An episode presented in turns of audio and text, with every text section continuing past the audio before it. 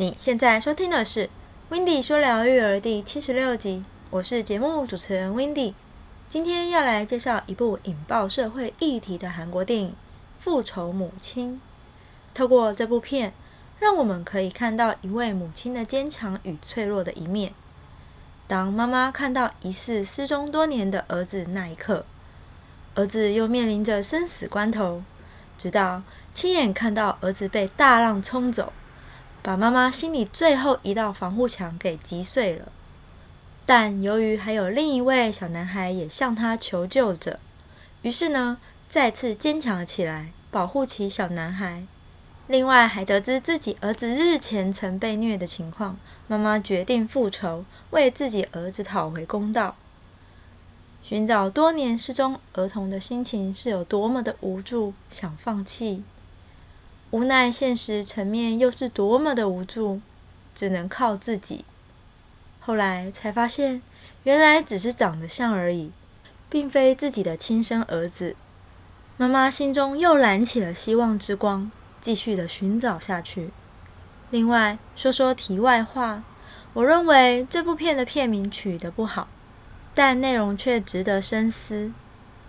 看完后才发现，复仇并非是这部片所要展现的本意与主旨，但好的地方却是在茫茫人海中，如大海捞针般寻找亲生骨肉的心情和氛围营造得很好，加深痛处，并细腻刻画了一位母亲的坚强与脆弱，让看完此片的人也有不少的感触。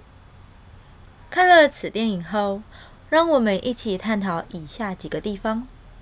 第一，看到身为妈妈的女主多年来不断地寻找失踪的亲骨肉，这一条路到底会有多漫长又煎熬呢？不过，这份不轻易放弃的精神，真的是我们也要好好学习的地方。第二，社会议题有各式各样，这只是其中之一而已。人人有责。我认为电影里有句话让我感到非常深刻。大家都怕找麻烦，干脆避而不答就没事了。这句话反映出现代社会真实的情况。大部分的人真的怕惹上麻烦，于是呢就避而不答居多，或者是置之不理。这之中也有许多无可奈何啊。你认为呢？